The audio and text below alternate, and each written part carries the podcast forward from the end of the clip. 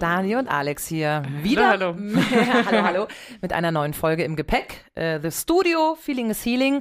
Wir haben es beim letzten Mal schon erwähnt. Da ging es um das Thema Mut. Heute haben wir die Angst mit im Gepäck.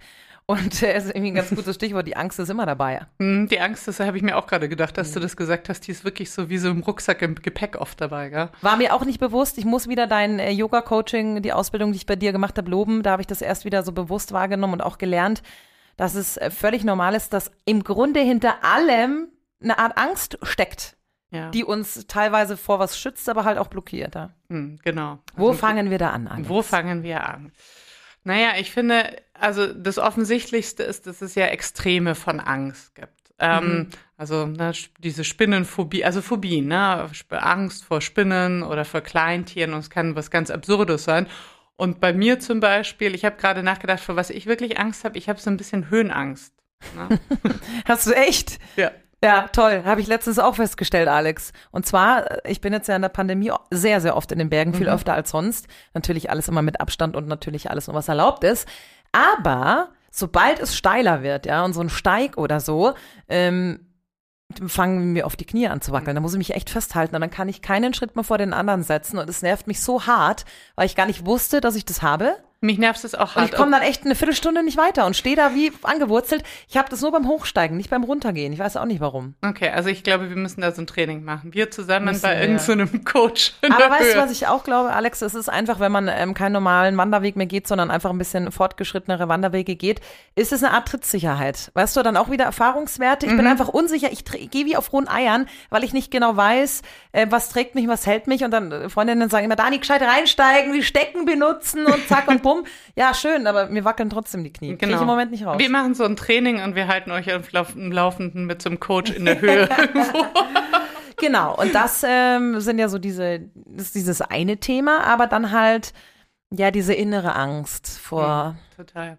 auch wieder im Zwischenmenschlichen auch einfach sehr extrem. Sehr. Ich habe auch was echt Schönes gelesen und das heißt, Angst ist so eine Leid-Neid-Diskussion. Und das finde ich echt schön, weil wenn wir aus der Angst rauskommen, dann ist da so viel Licht. Aber Angst hat ja auch ganz viel mit Dunkel zu tun oder dieses Bild, du fährst durch einen Tunnel durch und da ist diese Angst und wenn du da durchkommst, dann ist am Ende Licht. Ich finde, das ist echt ein schönes Bild.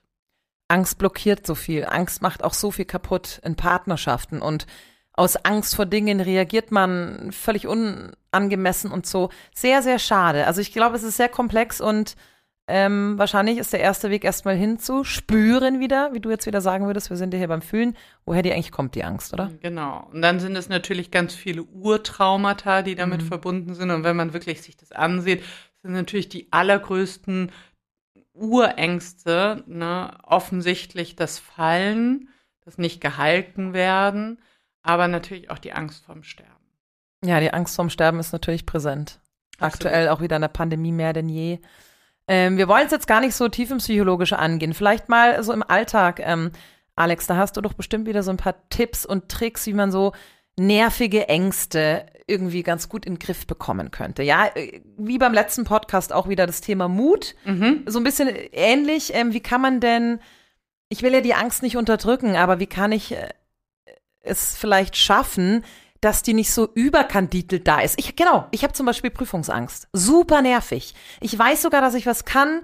Ähm, bei meiner Yoga-Abschlussprüfung war es so, ich war wieder total nervös, aufgeregt. Ich habe so Herzbumpern und ich bin mir eigentlich sicher, dass das gut geht, aber mein Körper spielt verrückt. Ja, bist du eine gute Yogalehrerin geworden. Ja, Also- aber weißt du, was ich meine? Das ist ja so aus der Biologie von früher, ja, eigentlich äh, Stresshormone, ähm, hier vom wilden Tier weglaufen und so. Das bringt uns halt eben im Referat oder bei einer Jo- Yogastunde nicht weiter. Was sind denn da, ich meine, klar, tief atmen und so, aber was wären jetzt da so die Tipps und Tricks wieder, um da Ja. einfach runterzukommen? Und das sind natürlich, wie du gesagt hast, oft wirklich Kindheitsthemen. Das Okay. ist, das ist es wirklich. Also, noch mal once again. Oh.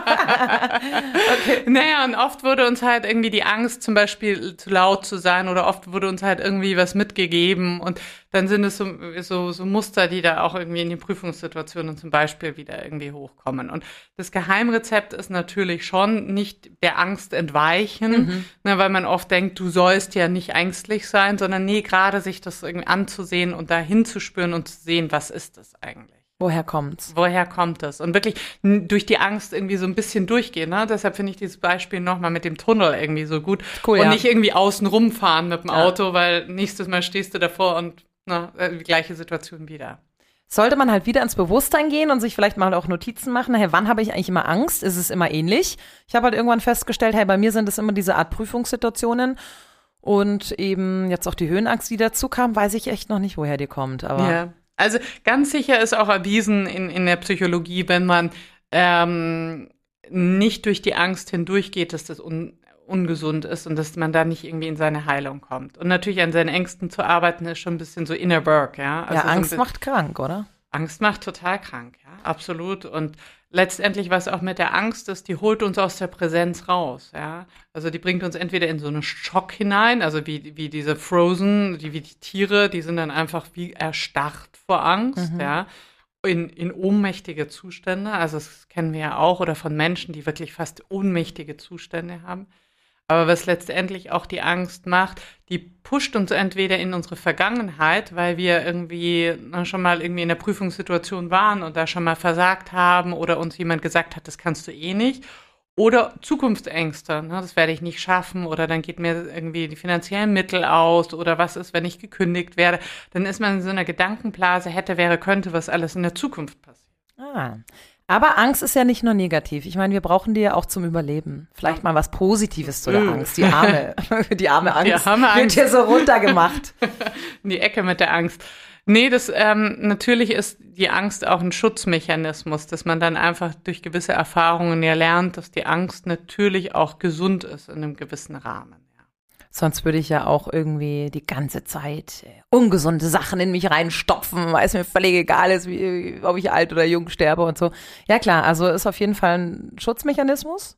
Andererseits, dass ich jetzt zum Beispiel nicht so blöd bin, eine heiße Herdplatte anzulangen, das ist doch dann eher wieder Instinkt. Das hat jetzt nichts mit Angst zu tun, oder? Ja, das ist ein bisschen Instinkt und natürlich auch, das hat man einmal gemacht und dann macht man sie eben Okay. nicht mehr. Blödes Beispiel. Aber was du vorher nochmal gefragt hattest, was hilft denn, wenn man in so einer ähm, Situation ist, in seiner Angst ist und merkt, man ist dadurch ja natürlich nicht so präsent. Weil wenn ich in, da drin Mm. bin, dann bin ich ja nicht in dem Hier und Jetzt und bin auch nicht bei mir. Hört man ja auch so oft, wenn man dann versagt. Jetzt komme ich wieder mit meinem Castingshow-Beispiel wie Total. letztes Mal beim Ein Mut. Blackout hört man Genau. dann. Ja, Dann, genau. ja, tut mir leid, ich war so aufgeregt. Genau. Ja, aber das bringt in dem Moment nichts, weil es gibt auch Menschen, die haben Angst und funktionieren trotzdem. Was machen die denn anders? Naja, die können in einem Moment wieder zu sich zurückkommen. Also die schalten nicht ab und sind dann nicht sozusagen in diesem Blackout, sondern Mhm. die haben eine Fähigkeit, dann zurück zu sich zu kommen. Und natürlich auf einer wiss- gewissen Form die Angst zu spüren. Dann einfach zu sagen, und das auch ohne Bewertung, einfach zu sagen, okay, ich habe jetzt da ne, Angst, da ist was. Und dann hilft natürlich auch der Atem. Der Atem, das ist so ein Tipp, den ich geben würde, Mhm. zum Atem zurückzukommen, zum Einatmen und zum Ausatmen. Und der andere Tipp ist einfach auch slow down. Ne? Einfach, weil man verschärft das alles, dass man einfach dann langsam ist, bei sich einen Moment innehält und einfach das spürt und es auch zulässt, sich auch erlaubt. Ja, wir müssen nicht immer die Show nach außen spielen. Und ähm, die, in der Langsamkeit ist es natürlich sowas, wird viel Angst auch wieder genommen, weil man dann eigentlich sieht, was ist eigentlich dahinter. Was kommt denn nach der Angst? Also Punkt eins, wir halten fest, was immer hilft, irgendwie versuchen, sich bewusst zu machen, ich habe jetzt Angst und dann versuchen, einen kühlen Kopf zu bewahren. Aber was käme denn eigentlich danach? Ja, kompletter Blackout eigentlich, oder? Also wenn man es nicht schafft, die Angst zu kontrollieren. Genau, dann kommt eine unmächtige Situation, Blackout, und dann wird das immer schlimmer. Und manche Menschen, die haben so große Ängste, dass die wie in, in, in einem Dauer-Blackout leben, dass die wie abgespalten sind. Mhm. Das gibt's auch, ja. Die eigentlich äh, sich die ganze Zeit selber im Weg stehen. Ja, total. Und es kann ja so viele Konditionierungen haben, auf die das zurückgeht. Das kann familiäre, kann aber auch von der Gesellschaft, also es können auch Ängste in der Gesellschaft liegen. Das merkt man ja jetzt auch in der Pandemie ähm, und auch mit, mit verschiedensten Situationen, dass kulturelle Hintergründe natürlich auch verschiedene Formen der Ängste ähm, legitimieren oder in, in den Vordergrund nochmal heben.